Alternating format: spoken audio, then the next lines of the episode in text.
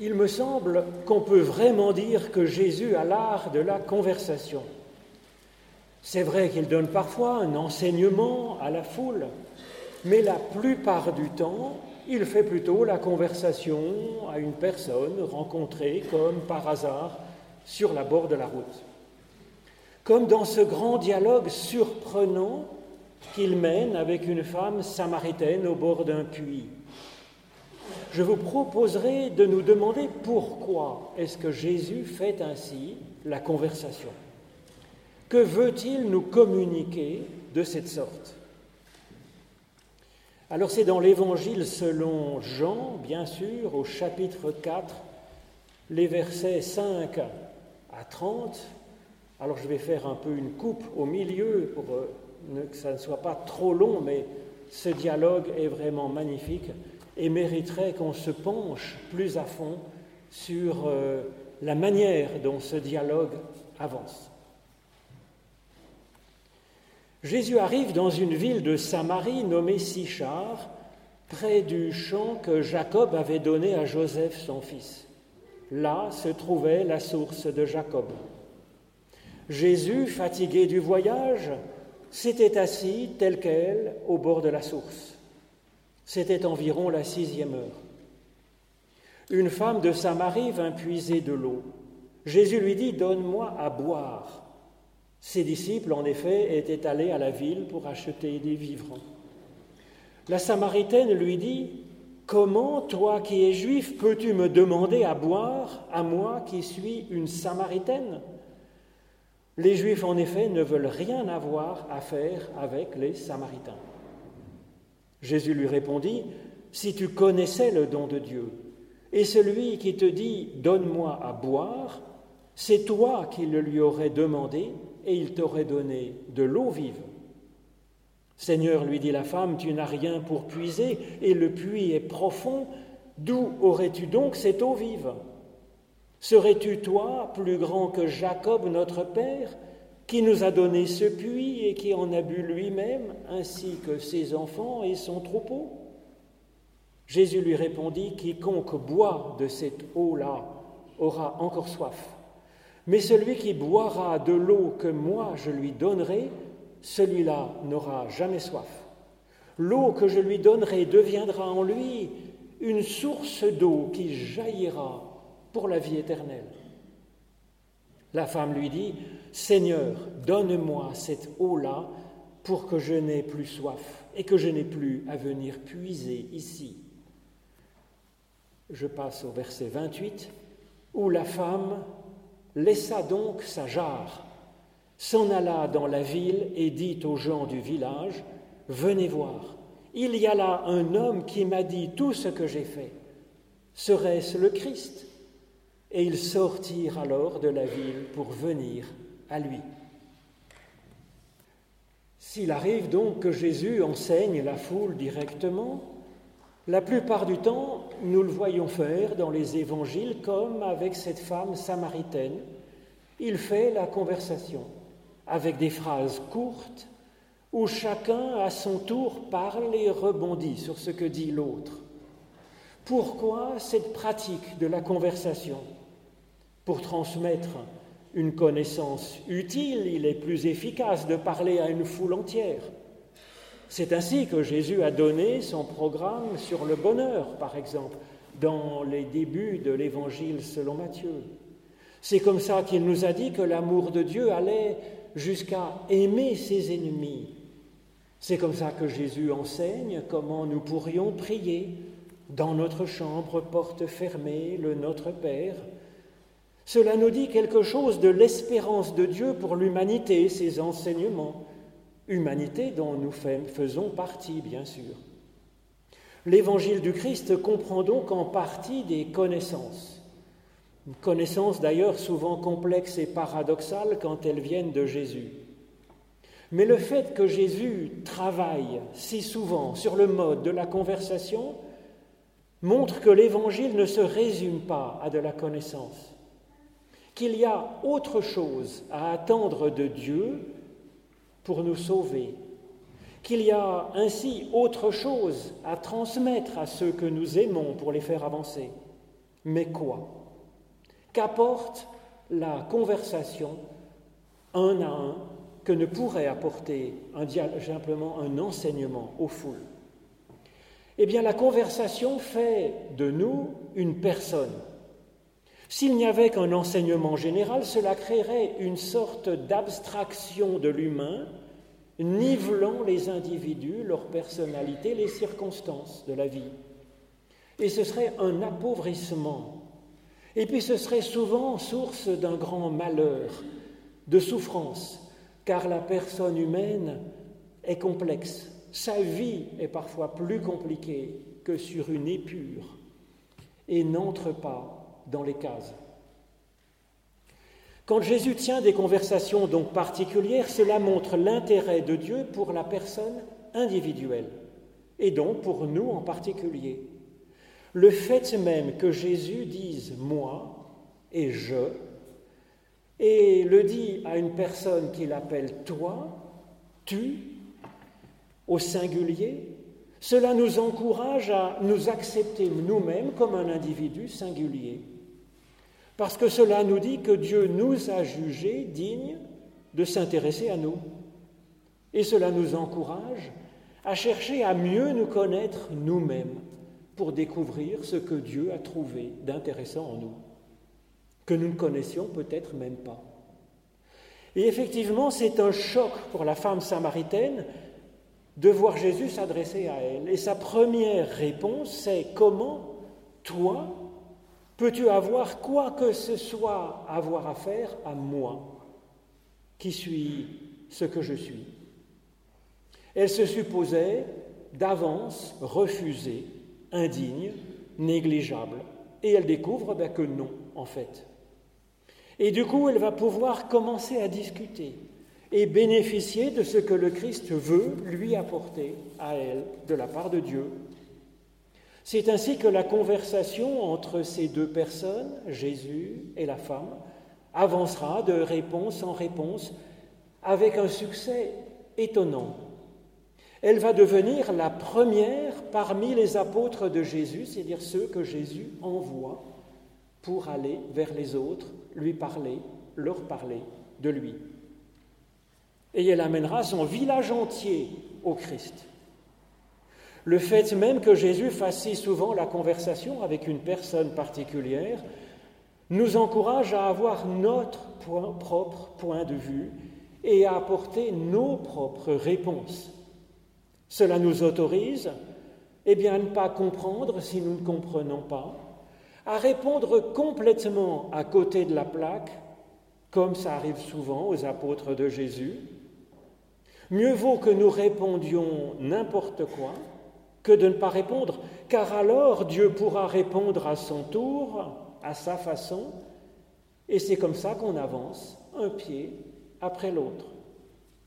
En langage technique, dans la Bible, le fait que Dieu s'intéresse à la personne particulière, cela s'appelle Dieu nous sanctifie.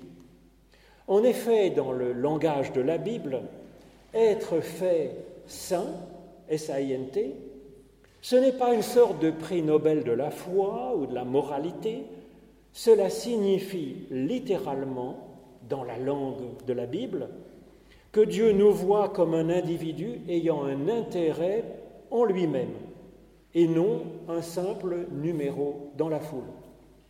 C'est ce que manifeste le fait que Jésus a si souvent une conversation directe avec chacun. Mais en disant cela, eh bien, je tire encore quelque chose qui est de l'ordre d'une connaissance dans ce récit de l'Évangile. Cette connaissance, c'est que Dieu vous sanctifie, vous en particulier, car vous êtes pour lui une personne qui l'intéresse. Alors c'est bon à savoir, mais ça ne suffit pas. La question est ensuite d'arriver à le vivre, d'en faire quelque chose, et c'est pourquoi Jésus entre en conversation personnelle avec un individu après l'autre. La conversation, elle transmet en fait une capacité, pas simplement une connaissance, comme peut le faire un enseignement ex cathedra, comme on dit en français. Cette difficulté à aller au-delà de la connaissance théorique pour commencer à vivre cette connaissance, c'est ce qu'exprime très bien l'apôtre Paul dans sa lettre aux Romains avec ce cri du cœur. Le bien que je veux, nous dit Paul, je ne le fais pas.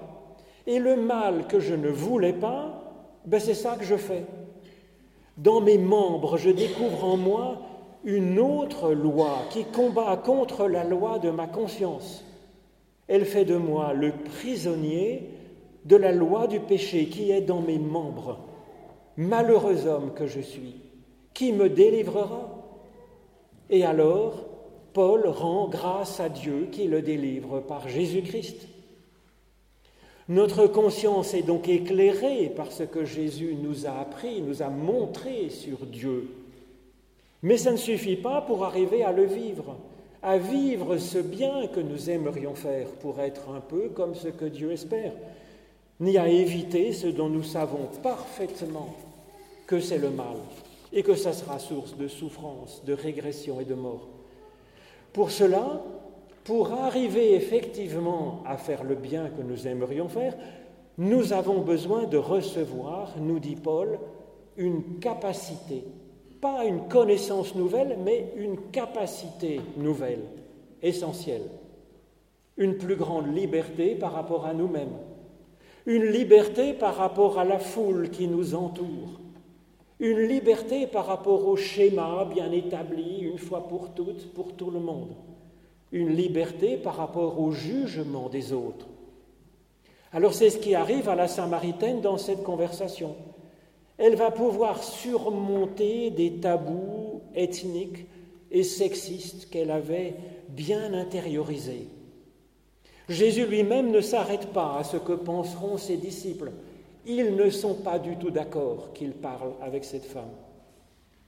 Une autre capacité que transmet Jésus à cette femme, c'est une soif nouvelle. Puis, cette autre capacité essentielle qu'elle va recevoir, au fond d'elle-même, peut jaillir une source de vie. Cela va se manifester par le fait qu'elle va aller vers les personnes de son, de son village, elle va arriver à les mettre en chemin pour voir par eux-mêmes cet homme qu'elle a rencontré. Et donc oui, il y a, sortant d'elle, comme un jaillissement d'eau de vie. Alors c'est ce que Jésus lui a communiqué. C'est une vie, c'est un enthousiasme, c'est une attention aux autres au lieu de penser seulement à elle. C'est une envie de partager le meilleur sans l'imposer aux autres. Cette capacité que Jésus lui a transmise, c'est un talent de prophétesse et c'est un talent d'apôtre. C'est même plus que ça. Ce que transmet le Christ directement à la personne et qu'il ne peut faire passer donc qu'à travers une conversation personnelle, c'est le pouvoir de devenir enfant de Dieu, nous dit Jean dans les premiers mots de son évangile c'est de l'ordre d'une naissance à une nouvelle dimension de nous-mêmes. C'est un accouchement d'une version plus vivante, plus aboutie de nous-mêmes, nous rendant un peu christique, un peu à l'image du Christ qui lui-même est image de Dieu. C'est ce que Jésus ne peut transmettre que par le biais d'une conversation de personne à personne. Et cela amène le philosophe et théologien Kierkegaard, qui, que nous aimons beaucoup, a comparé Jésus et Socrate, qui lui aussi cherchait à faire accoucher ses disciples de leur sagesse par la conversation, la maïotique, dit-on dans le langage philosophique. Cette pratique de la conversation qui nous fait accoucher avec Dieu d'un nouveau nous-mêmes, cette pratique Jésus lui-même l'a apprise de Dieu directement. C'est ce que révèle ce récit où la voix de Dieu dit à Jésus, C'est toi mon fils, aujourd'hui je t'ai engendré. Donc là aussi, dans un dialogue, personne à personne, Dieu et Jésus. Alors comment vivre ça nous-mêmes, cette conversation, ce dialogue qui nous donne une vie en abondance. Alors pour ce qui est de recevoir les connaissances communiquées par l'Évangile, nous savons à peu près comment faire. Il faut réfléchir, il faut se cultiver. Mais comment recevoir ces capacités que Jésus ne peut transmettre que par la conversation personnelle? Comment recevrons-nous la liberté de faire le bien que nous aimerions faire et que nous n'arrivons pas à faire? Comment recevrons-nous ce pouvoir de devenir enfant de Dieu? Alors d'abord, il me semble qu'on peut effectivement faire du Christ un ami qui nous accompagne sur notre route quotidienne. À force de fréquenter les évangiles, ces anecdotes qui nous le montrent, vivre, converser, enseigner, Tel passage peut nous revenir à tel moment de notre vie quotidienne, comme nous appelant, comme nous interpellant, comme nous questionnant, comme appelant notre réponse personnelle, comme nous apportant une piste nouvelle peut-être. Ensuite, c'est précisément le rôle de la prière, je pense. Ce Jésus sans cesse en conversation nous invite à prier Dieu tout simplement sur le mode de la conversation. Nous entrons dans une véritable conversation dans la vie courante qu'avec une personne dont on sent qu'elle nous respecte, qu'elle s'intéresse vraiment à nous, une personne dont nous n'avons rien à craindre. sinon, si nous nous méfions un peu, si nous pensons que cette personne s'intéresse pas vraiment à nous, eh bien nous nous contentons d'en rester au niveau d'un bavardage conventionnel, ce qui n'est pas la même chose qu'une conversation. Ça nous garde dans cette humanité de convention que pouvaient aussi véhiculer les enseignements ex cathedra, s'il n'y avait que ça. Donc ce que Jésus nous montre dans sa pratique de la vraie conversation avec nous, c'est que c'est vraiment, je pense, une part de son évangile pratique, de son évangile à vivre, c'est l'annonce que l'on peut discuter avec Dieu sur ce qui nous tient à cœur, quel que ce soit, quoi que ce soit.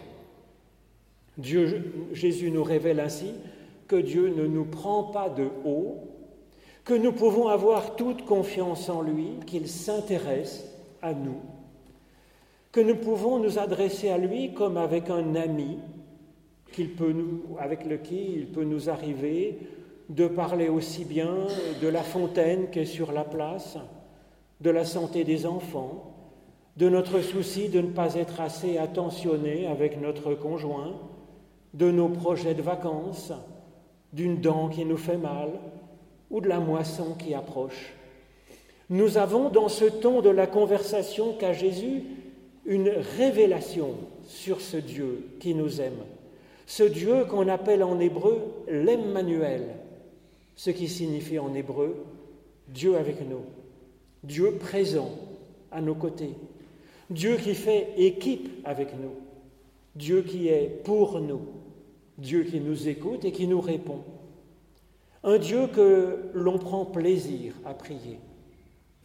Mais là encore, en analysant cette attitude de Jésus, je transforme en connaissance de Dieu ce qui est marqué dans le texte, ce qui n'est qu'une première petite marche dans notre, cheminement. Ce dont Jésus cherche à nous rendre capables, c'est d'en vivre. Et c'est là que ça devient beaucoup plus intéressant. Et c'est là que peut jaillir en nous de la vie éternelle. De la même façon que Jésus apporte parfois des connaissances et parfois va à la rencontre d'une personne sur la mode de la conversation, c'est ainsi que la femme, effectivement, va pouvoir aller vers ses proches de son village samaritain.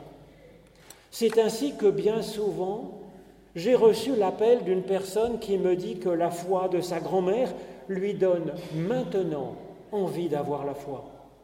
Cette semaine encore, c'était un homme de 26 ans et c'est son grand-père qui l'avait inspiré et qui me demande, je ne sais pas trop comment lire la Bible, je ne sais pas trop comment prier, je ne sais pas si j'en suis digne.